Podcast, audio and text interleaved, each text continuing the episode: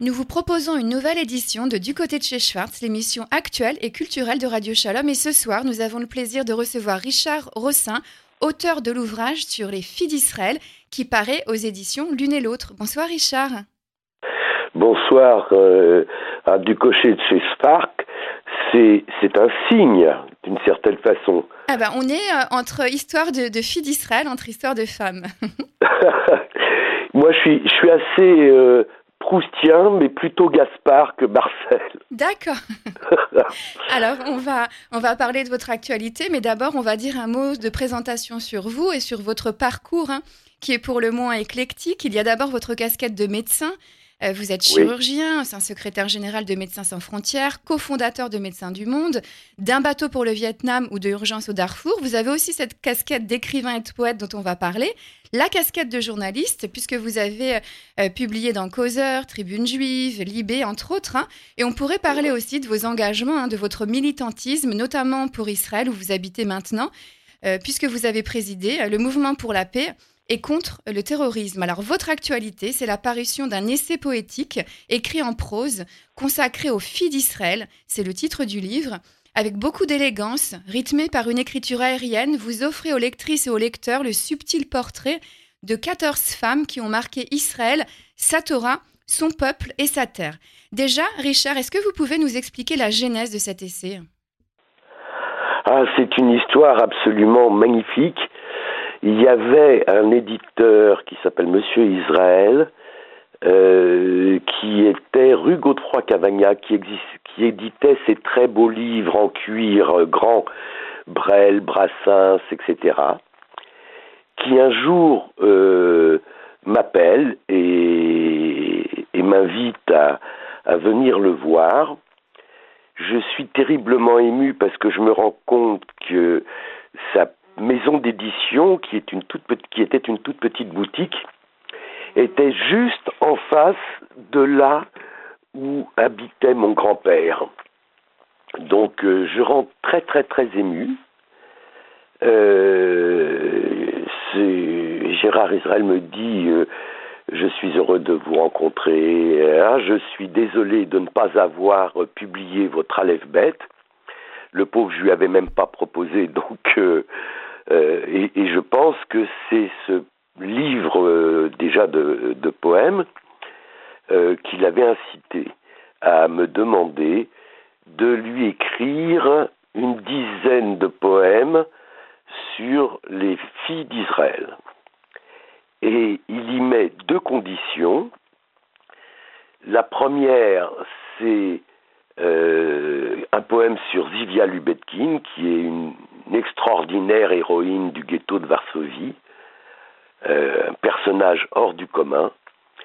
Et euh, sa fille, dit-il. Alors je tique évidemment, et il ne me dit pas parce qu'elle est ma fille, mais parce qu'actuellement elle est soldate en Israël.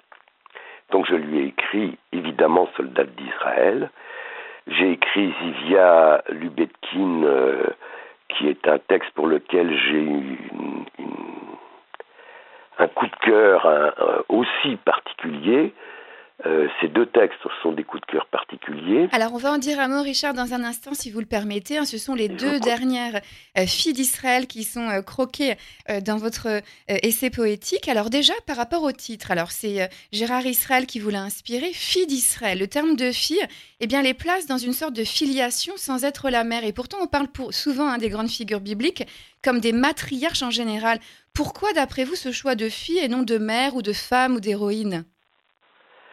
Euh, parce que même si elles sont des mères, elles sont aussi des filles. C'est-à-dire qu'elles sont engendrées par le peuple. Elles sont engendrées par l'idée qui les porte, l'idée de nation, l'idée de libération. On remarque que toutes sont des libératrices et que toutes sont animées euh, par une vision. Même si Rachel, c'est tout à fait in fine que euh, l'absorption ou la compréhension de, cette vision. Alors on va les citer, hein, ces, ces, portraits de, filles d'Israël. Il y a Ève, Sarah Sarah, Rebecca, Rachel et Léa, Tamar, Ruth, Yael et Déborah, Esther, Judith, vous l'avez dit, Zivia Loubeskin et une soldate euh, d'Israël. Déjà, comment avez-vous sélectionné ces héroïnes? Est-ce qu'on peut dire que euh, le point commun serait que finalement chacune, euh, quand on vous lit, sont porteuses d'un message universel qui dépasse et transcende le simple particularisme juif? Ces, femmes se sont imposées à moi. Euh, évidemment, j'en connaissais l'histoire, j'avais lu, euh, mais peut-être les avais-je survolés comme on fait tous, on lit, et, puis, non pas en oubli, mais on, on, laisse dans un coin de la mémoire avec plaisir habituellement. Et quand euh, euh, Gérard Israël m'a proposé euh, ça, brutalement, ces femmes se sont mis à m'habiter. Euh, je les ai entendues s'ouvrir. Et, d'ailleurs, elles, m'ont tellement habité que, comme vous le remarquez, elles se racontent au, au jeu, au présent de l'indicatif, euh, alors que je suis un homme, et je me suis senti habité par ces femmes. Vous vous êtes senti fille d'Israël Je me suis senti fille d'Israël. Et ces textes sont assez, à la, sont assez magiques. Il y avait, comme vous avez remarqué, ces textes sont habillés, c'est-à-dire qu'ils ont ils ont des formes. Alors c'est la question justement que je voulais vous, proposer, de, euh, à, laquelle il faut répondre. Nous sommes à la radio et les, auditrices et les auditeurs ne visualisent pas. Euh, le, texte est très joli. Chacune est associée à une forme. Alors aussi pourquoi ce choix également? Et est-ce que c'est vous qui vous êtes occupé de, de, choisir cette mise en page si particulière? Absolument. Euh, ce qui s'est passé, vous savez, l'inconscient est quand même très très puissant chez tout le monde. Euh, l'idée de la forme m'est venue immédiatement. Alors j'avais euh, un peu cette habitude, et déjà dans Aleph Bet ou dans Le silence sonore, qui sont des textes sur la, la Shoah, la forme était présente. Mais dans les filles d'Israël, elle aboutit. C'est-à-dire que dans, dans F, par exemple, je dis que euh, elle est le petit déjeuner de l'histoire. Alors, si vous le voulez bien, Richard, je vais vous citer. Euh, pour qu'on puisse écouter hein, cette mélodie, cette haute poétique que vous consacrez à chacune de ces femmes, et vous me direz un mot euh, de, de chacun de, de, ces portraits. Pour Ève, vous commencez Je me souviens de ma naissance extraordinaire. Elle fut bien sûr une naissance pionnière, mais elle fut surtout une naissance pleine de sens. Première femme de l'histoire, je naquis avec le premier homme, mon compagnon aimé. Séparé de l'être double, né de terre rouge, lors d'un rêve pendant un long sommeil, de nos regards de l'un pour l'autre, fleurit le désir puissant d'unir nos similitudes, engendrant une nouvelle identité. À ma naissance, mon nom signifie la vivante. Ouais. Est-ce euh, que c'est difficile d'en dire un petit peu plus sur euh, le message que vous avez souhaité faire passer? Ben, Vous savez, c'est extraordinaire parce que la plupart de ces textes sont, très anciens. Il y en a qu'un, le, il, y en, a que deux qui sont très très récents. Euh, et, je suis toujours pris par l'émotion quand je l'entends. Euh, il y avait eu des enregistrements qui avaient été faits avec Nathalie Roussel sur de la musique, c'était absolument magnifique, mais euh, le producteur avait disparu après son, mariage. donc Eve, comme je dis que c'est le petit déjeuner de l'histoire, et eh ben on voit qu'il y a un bol, il y a euh, une assiette, une baquette, un, plat pour des fruits. Euh, euh, et ce que j'ai appris avec cette histoire de, de forme, ça je l'ai appris beaucoup dans dans Rachel, parce que évidemment on a tendance à essayer de taper à droite ou à gauche un espace pour que la forme soit belle, ben ça marche pas euh, ça marche pas. Le, texte n'est pas beau. Donc on reprend le texte et on trouve une solution. Et, et là, ça marche. La forme donne du rythme. Tout à fait. Le, le miracle, c'est ça. C'est que le son est aussi dans la forme. Alors on peut faire travailler euh, les autres sens aussi. Hein. Là j'ai lu euh, un extrait puisque ces textes peuvent s'écouter. Hein. Je me permets de, citer euh, une autre citation tirée de Yaël et Déborah. La paix. La paix n'est que le repos des armes et le repos n'est pas l'abandon. La victoire n'a de sens que si les combats pour l'essence et la liberté durent sans fin. Ouais. Tout est magnifique dans ce que vous écrivez. c'est gentil. Euh, oui, alors évidemment, euh, euh, Déborah, c'est le, texte à la forme exacte du mont Tabor vu depuis Dror. et c'est vrai que cette histoire, c'est l'histoire à un moment donné, le, le peuple se laissait aller euh, à l'envahisseur et c'est Déborah euh, qui, le lève, euh, qui lève le peuple, qui prend la tête de la, guerre, même elle doit pousser son général Barak à se battre. Tout le monde était défaitiste. La défaite devant l'envahisseur n'est pas acceptable. Euh, ça doit résonner, ça, comme propos en France. la défaite devant l'envahisseur n'est pas acceptable, sauf à la disparition. La disparition, c'est tous les grands empires, les Assyriens, les Babyloniens, les Grecs, les Romains, les, les Égyptiens pharaoniques, ont disparu parce qu'ils se sont abandonnés ils ont abandonné leur culture. Donc, l'injonction pour survivre, pour survivre dans une identité et pour survivre librement, c'est ne jamais baisser les bras. Il y a une très belle image dans, dans la Torah, vous savez, quand, quand les Hébreux reviennent euh, d'Égypte, il y a la bataille de Révisim, mhm. Où on raconte que les Hébreux gagnent contre les Amalécites quand euh, Moïse lève les bras et perdent quand Moïse les baisse. La morale de cette histoire, c'est qu'il faut jamais baisser les bras.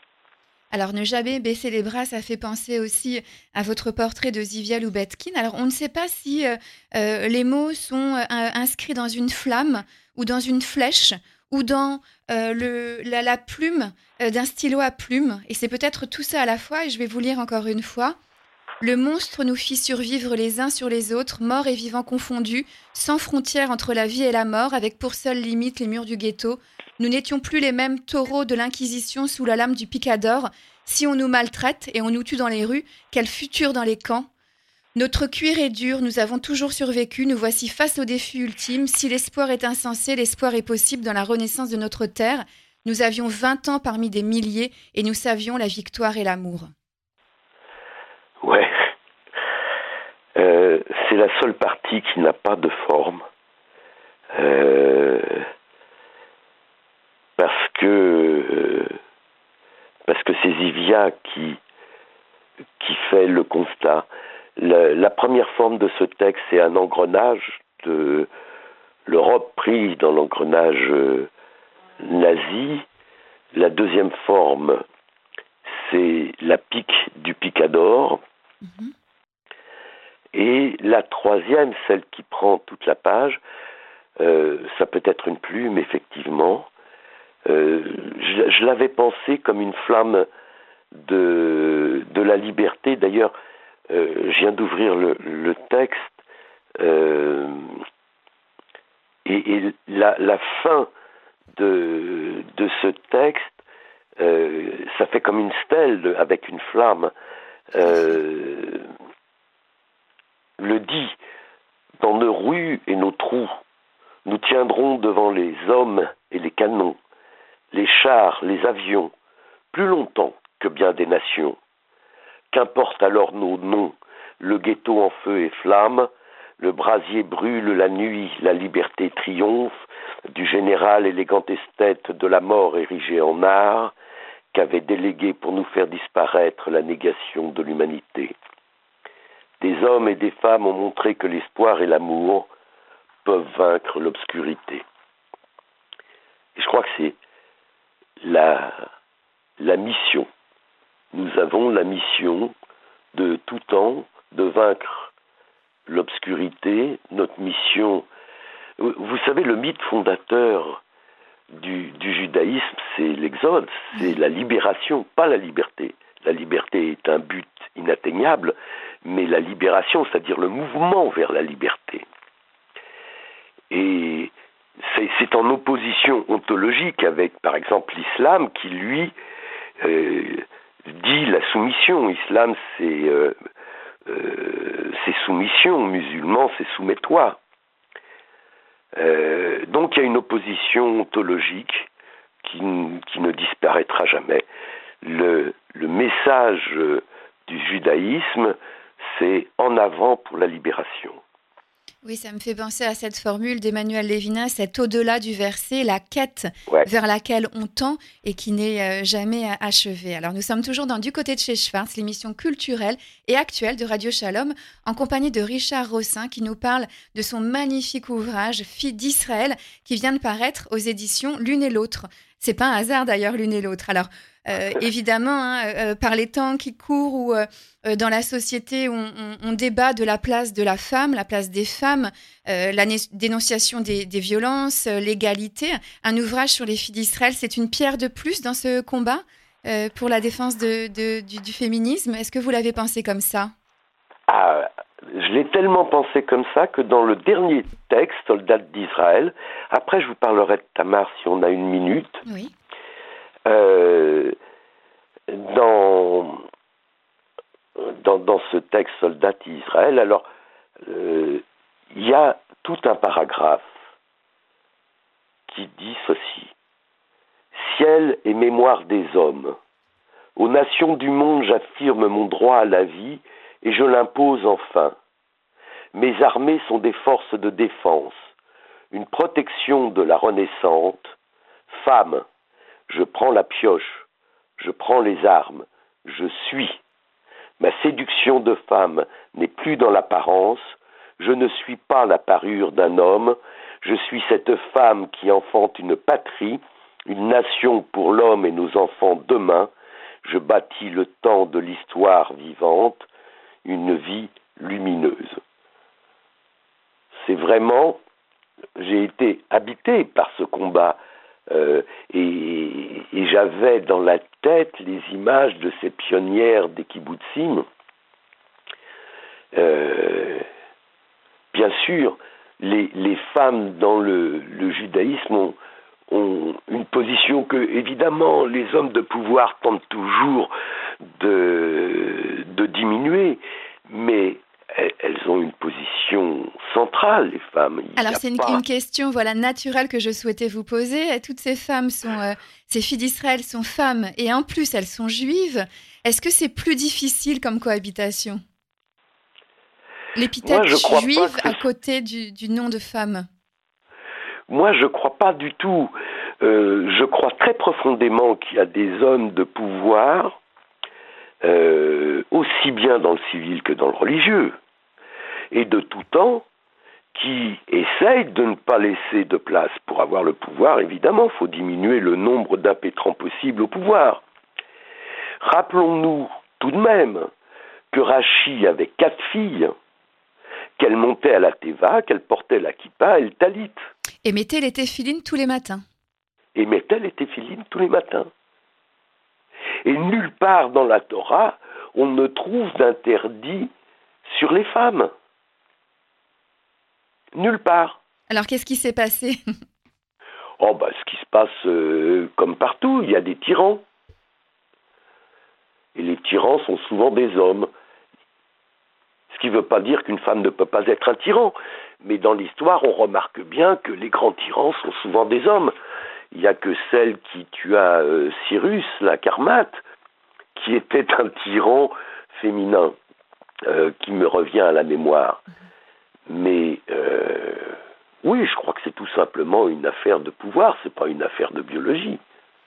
Alors, vous vouliez également dire un mot de Tamar. C'est magnifique ce que, ce que vous écrivez. Alors, est-ce que je vous lis ou est-ce que vous voulez lire un, extrait? Euh, Comme vous voulez, avec plaisir. Moi, j'aime bien vous entendre. J'étais jeune et j'étais belle. Judas pria Onan de m'épouser, de perpétuer le nom de son frère. Onan avait du désir, fit mine de s'incliner, mais il voulait une descendance pour lui seul. Onan aussi mourut et ne resta que dans les mots.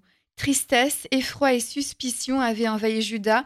Ses deux fils périrent dans mes bras, sur mon sein, je suis trop belle, et son dernier fils est trop jeune pour m'honorer et perpétuer ses frères décédés.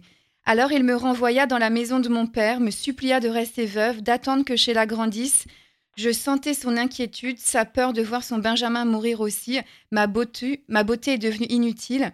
Judas pleurait ses fils perdus comme Jacob pleurait Joseph, etc., etc. Et tout le reste est toujours aussi beau. J'ai une. J'ai toujours adoré le personnage de Tamar. L'histoire de Tamar et Yehuda, c'est l'histoire justement de la justice. Et c'est une femme qui triomphe devant un homme qui est injuste, mais qui s'aveugle par ses propres émotions. Et euh, quand il la convoque devant son tribunal, euh, il dit mais elle est, elle est plus juste que moi. Alors que tout le monde proposait de la lapider. Et l'histoire, pour moi, de Tamar, je voulais l'écrire, et comme Tamar, c'est la, date, je, voulais faire un palmier. Et ça a duré dix ans. Et j'arrivais pas. Puis un jour, je suis dans ma, très belle maison dans les monts de Judée, euh, que je vois à perte de vue. Et je me dis, Richard, t'es es un feignant, ça suffit, tu t'assois, tu bosses. Donc je reprends le texte, je lis le, le chapitre d'avant qui est la vente de Joseph par ses frères, et je lis le premier verset de l'histoire de Judas et Tamar, qui est, en ce temps-là, Judas se sépara de ses frères et alla chez son ami Ira à Adoulam. Or, j'habite à Adoulam, parc de France. Vous savez, c'est c'est dans Adoulam, Parc de France, d'ailleurs, qu'il y a Roglite, qui est à 5 km, 10 km. Et d'où vous nous parlez en ce moment? Vous êtes là-bas Je vous parle de là. Et à partir de ce moment-là, le texte est sorti. Tous ces textes, d'ailleurs, ont jailli, parce que quand Gérard Israël m'avait demandé ça, on était en juillet, fin août, je lui remettais le manuscrit avec la moitié de Judith, et euh, j'avais pas écrit Tamar. Et euh, il me dit qu'il avait adoré ces textes, mais le pauvre mettait la clé sous le paillasson le lendemain, donc il n'a jamais pu les éditer. Et donc, tous ces textes surgissent, euh, malgré moi, à une vitesse folle, à partir du moment où, où la femme m'a habité, à chaque fois, le texte sortait pratiquement dans la journée. Alors évidemment, il fallait travailler un petit peu derrière, mais euh, enfin, un petit peu, il travaillait beaucoup derrière, mais. Euh, mais on sent, hein, à, la lecture, on sent vraiment le, plaisir, le fait que vous ayez été habité par euh, ces filles d'Israël. Alors justement, est-ce que finalement il y a un message à faire passer? On, en parlait tout à l'heure. Est-ce que c'est de réhabiliter ces filles d'Israël, de démontrer qu'elles portent chacune un message universel qui n'est pas seulement un message biblique, mais qui s'adresse à, tout autre? Alors elles portent un message, c'est fondamentalement ça. Elles portent un message qui est un message par l'action et par l'exemple n'est pas un message de blablateur. Nous avons dans ce peuple un nombre absolument considérable de penseurs ou, ou de blablateurs. Il y a des gens qui passent des journées assis à ressasser en permanence la même chose. Et il y a des femmes qui se lèvent à l'heure du danger ou à l'heure de l'apparition de l'injustice et qui donnent l'exemple. Je crois que le message fait levons-nous, arrêtons de, de geindre. Il ne s'agit pas de geindre. Il s'agit de faire. La, une des missions, vous savez, la différence entre la pensée grecque et la pensée juive, mmh. euh, elle est simple. le théâtre grec ne parle, et la mythologie grecque ne parle que de destin. Euh, la pensée juive, le destin n'existe pas. Il s'agit de construire de l'histoire. Toldot, les engendrements, un synonyme d'histoire. Exactement. Et que faire sans engendre Comment faire un engendrement sans femme? En tout cas, Richard, ce livre est, magnifique, il est subtil. Je pense que c'est un, joli cadeau euh, à offrir, à s'offrir en ces fêtes euh, de fin d'année. Il y a une, question classique, mais néanmoins difficile euh, dans cette émission. Si en une ou deux phrases, vous deviez donner l'envie aux auditrices et aux auditeurs de Radio Shalom de lire votre livre, qu'est-ce que vous leur diriez